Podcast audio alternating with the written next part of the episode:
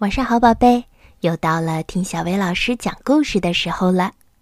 今天我们继续来收听《水先生的奇妙之旅》系列故事，故事的名字叫《穿睡衣的太阳先生》。太阳落山的时候，教授正和小猫伊卡洛共读一本好书。突然，伊卡洛叫起来：“什么也看不见啦！”教授对太阳先生说：“请您等一下再走。”太阳先生笑着回答：“这可不是我的错，教授，我可没动，是你们在和地球一起转动呢。”教授可从来没有听过这种说法，他想知道太阳先生说的到底对不对。于是，教授和小猫伊卡洛乘着热气球飞到了高空。他们俯视地球，哇哦，是真的！太阳一动也没动，是地球在自转呢。伊卡洛还注意到，太阳光照到的地方就是白天，太阳光没照到的地方就是夜晚。太阳先生恳切地问。教授，等等，我是一个发光体，我从来不知道夜晚是什么样的。你能帮帮我吗？没问题，我现在就去探索一下，回来把看到的一切都告诉你。教授向太阳先生保证。空气太太也跑过来帮忙，她向热气球猛吹了一口气，把它吹向了还是夜晚的那半边地球。就这样，教授和小猫伊卡洛开始了他们的探秘之旅。因为缺少了太阳的照耀，夜晚会比白天冷得多，并且看不到任何颜色。黑色的夜空上面缀满了星星。教授一边记录，一边飞过一片草地。哦，黑夜让我害怕。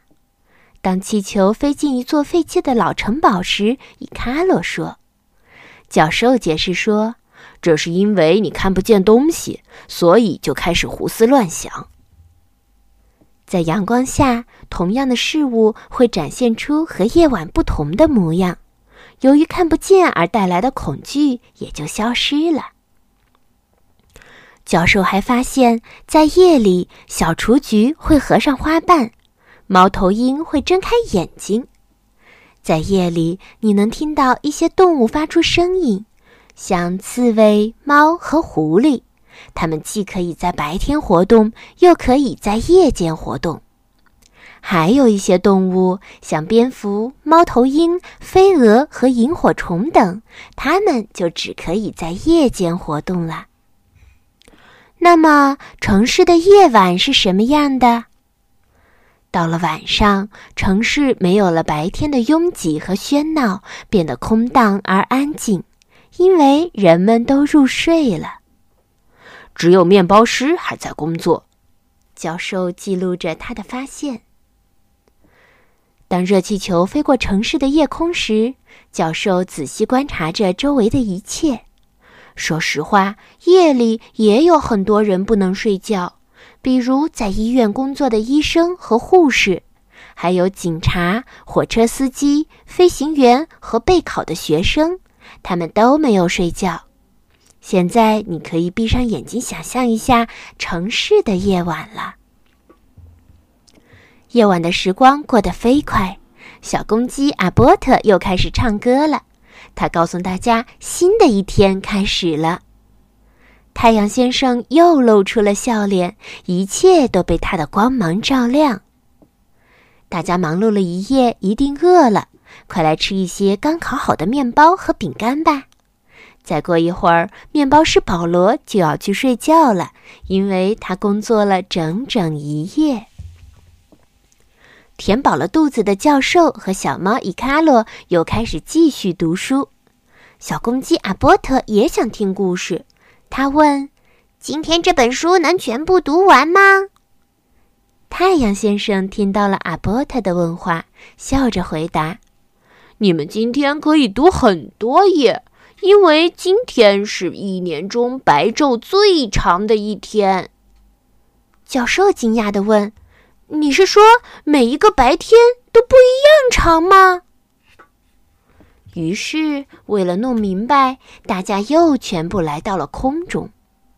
地球说：“我喜欢绕着太阳转，因为路很远，转一圈就是一年。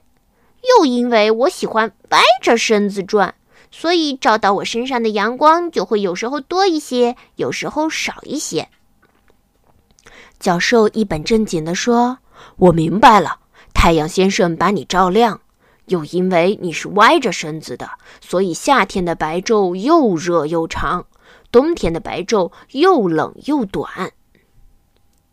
终于搞清楚白天和夜晚是怎么回事儿了，教授现在又可以继续读他的书啦。好啦。今天的故事就到这儿了。